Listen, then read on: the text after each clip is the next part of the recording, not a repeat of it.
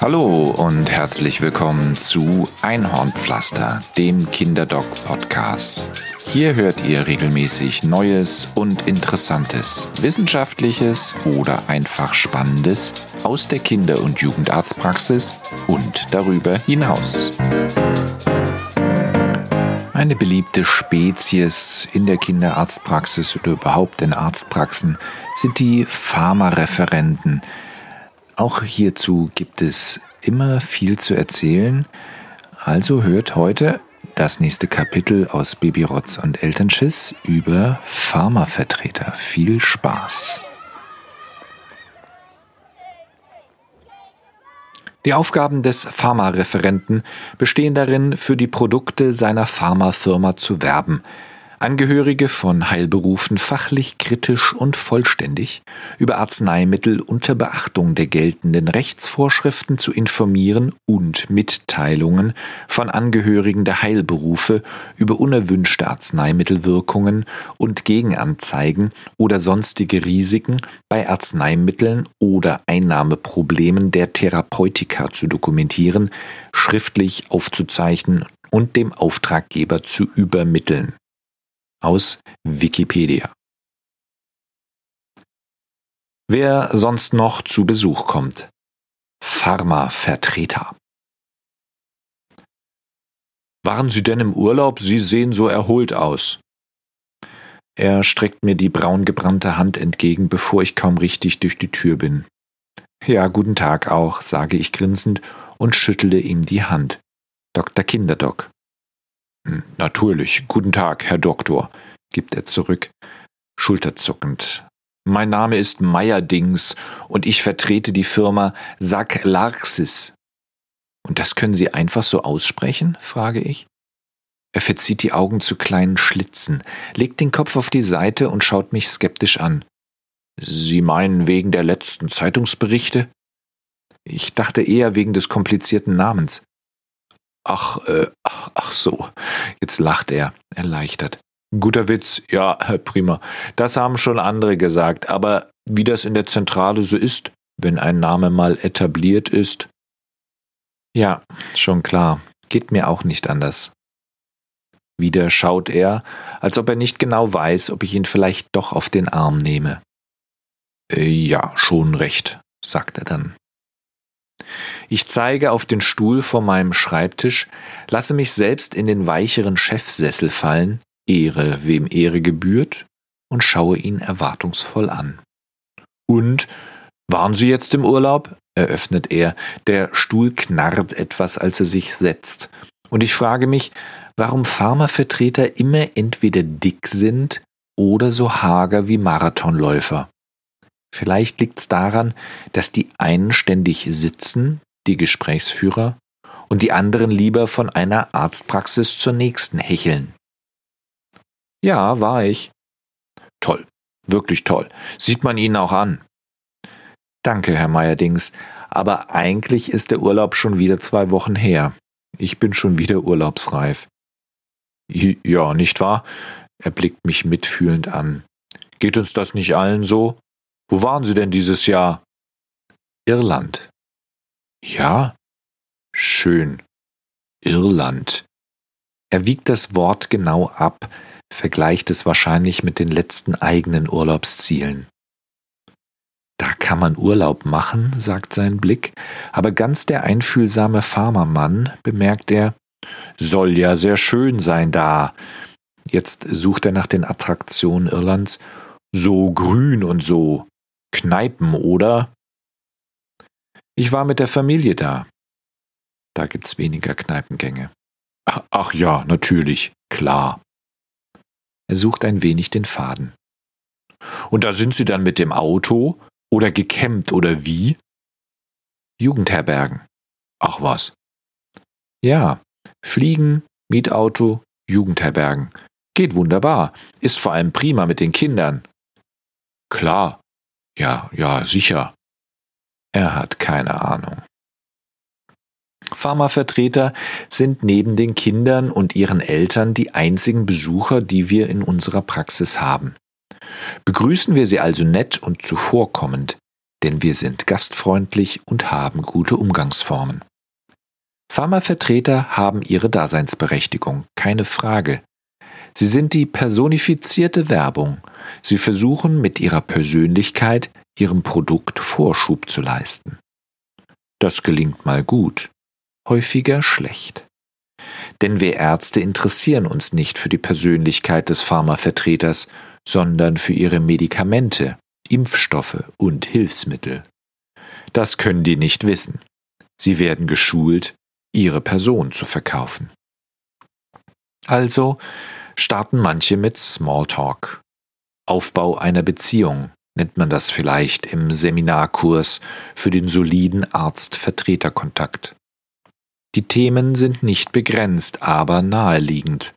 Urlaub in der Urlaubszeit, das Wetter im Winter, die Familie, wenn gerade ein hübsches Familienfoto über dem Schreibtisch hängt, oder die neueste Reform in der Gesundheitspolitik.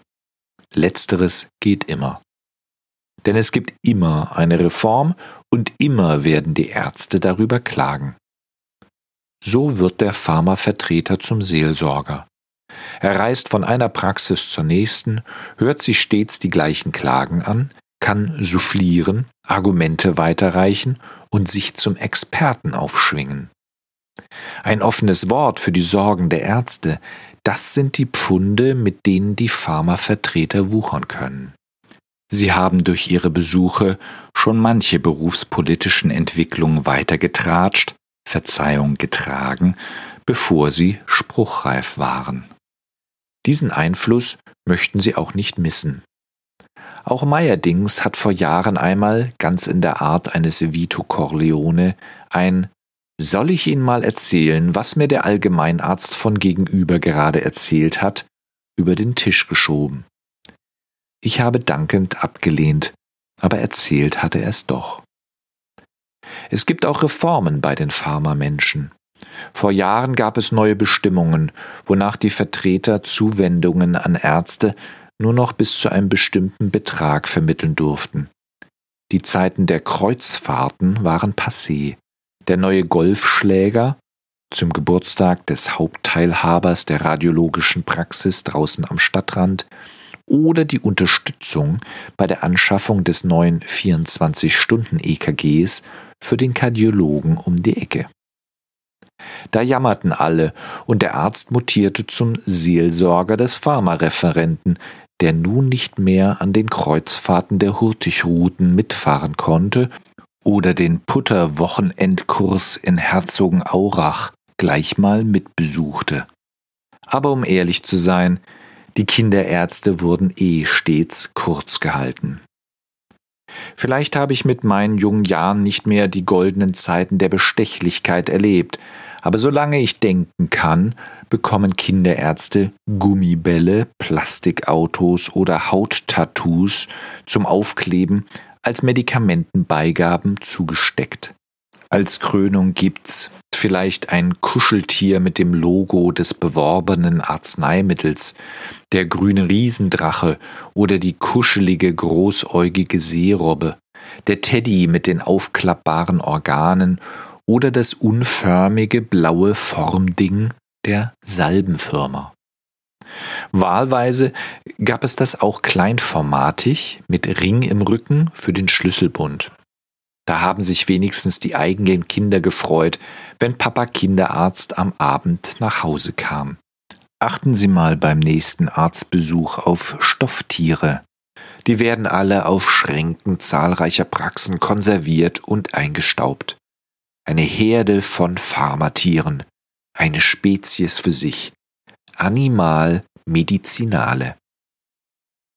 Aber leider ist auch diese Art vom Aussterben bedroht. In Mengen erscheint nur noch der Kugelschreiber, der geht immer. Ob geklippt oder geklickt, gedreht oder gestöpselt, ob er gut schreibt oder weniger. Meist letzteres. Und Pflaster. Pflaster sind wirklich wichtig. Mit oder ohne Logo, groß oder klein, mit undefinierbaren Monsterbakterien oder wiedererkennbaren Comicfiguren.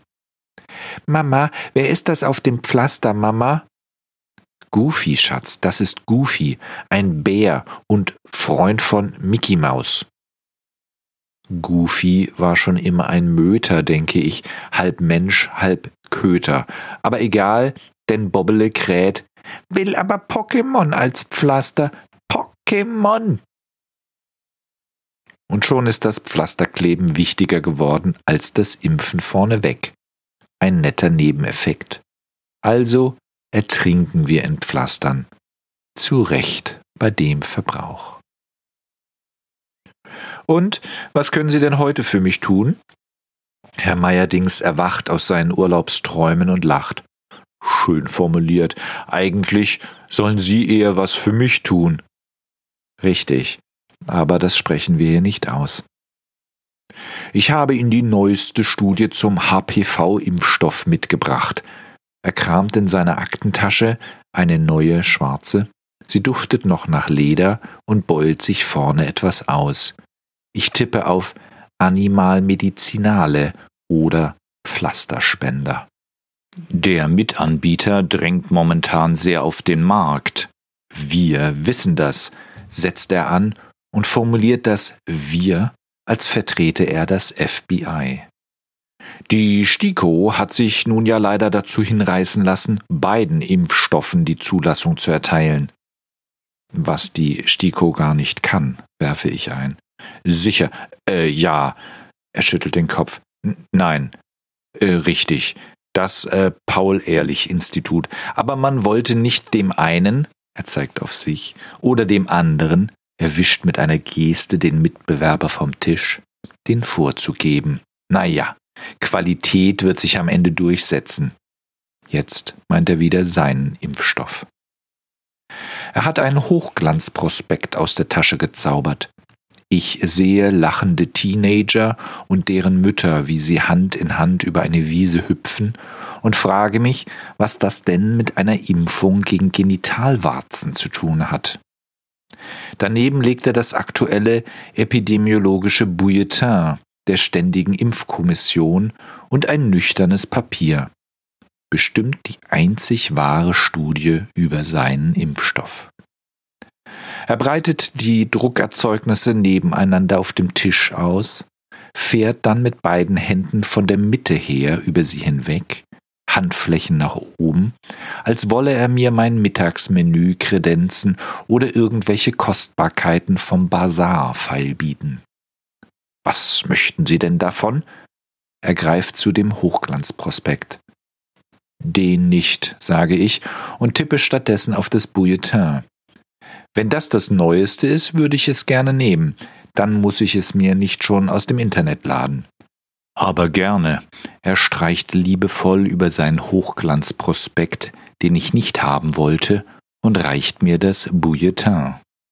Da wird übrigens nochmal auf die Dringlichkeit der HPV-Impfstrategie eingegangen. Nach der anfänglichen Euphorie sind die Quoten doch deutlich eingebrochen.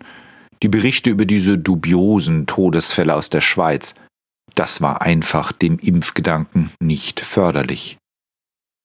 Ist doch alles widerlegt, sage ich. Und so aufmerksam wie die Bevölkerung danach war, hätte man doch mit noch viel mehr schlimmen Nebenwirkungen rechnen müssen. Gab's aber nicht. Gab es nicht, wiederholt er. Ja, genau. Hoffentlich ändert sich das jetzt nicht. Der Mitbewerber soll ja, haben die Studien gezeigt, Kommt jetzt die vergleichende Werbung, falle ich ihm ins Wort. Ganz schlechter Stil. Die anderen schlecht machen. Das machen nur die Vertreter für Impfstoffe. Und wenn sie einem nicht die neueste Studie mit den neuesten Antikörpern um die Ohren hauen können, dann setzen sie am Ende auf den Preis. Aber da ist er lieber ganz still, denn die HPV-Impfung ist eine der teuersten. Äh, nein, natürlich nicht. Er sackte in seinem Stuhl zusammen. Dann erinnert er sich der Studie, die noch alleine auf dem Tisch liegt. Er nimmt sie in die Hand, legt seine tanzenden Teenager in Hochglanz obendrauf und reicht sie mir über den Tisch. Wissen Sie was? Ich lasse die Ihnen doch mal da. Das ist eine total unabhängige Studie, geleitet von Professor Nicke aus Potsdam. Er schaut mich erwartungsvoll an. Kennen Sie doch? Nicht wirklich. Professoren, die ihren Namen für eine Studie zur Verfügung stellen, gibt es genügend. Die Arbeit machen am Ende die Hiwis und Doktoranden, aber zitiert werden stets die Eminenzen. Ich schiele auf das Papier. N ist gleich 20. Wow, murmele ich, gerade so, dass er es hören darf. Üppige Zahlen. Naja, wieso Impfstudien eben sind, da machen nun mal nicht alle mit. Der Mitbewerber hat aber gar nichts vorgelegt. Gut, ja, in seiner Logik stimmig. Lieber eine Studie mit wenigen Probanden, die gut aussieht, als gar keine Studie, die gar nichts aussagt. Sein Arm mit dem Prospekt schwebt immer noch zwischen uns über der Tischplatte. Schließlich steckt er beides wieder in seine Tasche. Gut, vielen Dank, Herr Meyerdings, sage ich, die erste Stufe der Gesprächsbeendigung, man nenne den Gegenüber bei seinem Namen. Tja, dann habe ich auch nicht wirklich was Neues für Sie, Herr Dr. Kinderdoc. Er nestelt an seiner Duftledertasche herum. Am Ende kommt kein Kuscheltier zum Vorschein, sondern doch ein Pflasterspender mit Pokémon-Motiv. Hurra! Er stellt die Dose auf den Tisch. Hier als kleines Ablenkerli nach der Impfung. Er sagt tatsächlich Ablenkerli. Prima, sage ich, und wie passend für die jungen Frauen. Wie meinen? Er ist sichtlich irritiert. Ach so, ja, Stimmt. Das passt jetzt nicht wirklich, oder? Er mustert den Pflasterspender nochmal von allen Seiten und ärgert sich wahrscheinlich, mit welchen Mitteln ihn die Marketingabteilung ins Rennen schickt. Die technische Ausstattung hat schon immer die meisten Wettbewerbe entschieden, in der Formel 1 wie auch bei Pharmavertretern. Alles klar, ich stehe auf, die ultimative nonverbale Einleitung der Verabschiedung und gehe auf die Tür zu, um sie zu öffnen. Ich bleibe dort alleine stehen. Herr Meyerdings macht noch keine Anstalten aufzustehen. Sein Blick wandert durch mein Büro und bleibt bei ein paar Urlaubsfotos hängen. Und wo fahren Sie dann nächstes Jahr im Urlaub hin? fragt er. Okay, ein persönliches Wort zum Abschied. Lernt man sicher auch im Seminar. Vielleicht fährt der Kunde mal nicht nach Irland, sondern nach Gran Canaria. Da würde er dann mitreden können. Mal in die Wärme, oder? Ausruhen am Strand, Sonne satt, das wäre doch was, oder? Seine Rechte streicht die Luft bis zum Horizont glatt. Sein Blick geht in die Ferne, bis er erwartungsvoll bei mir hängen bleibt. Ich lächle ihn an und mache eine Kunstpause. Schottland, sage ich.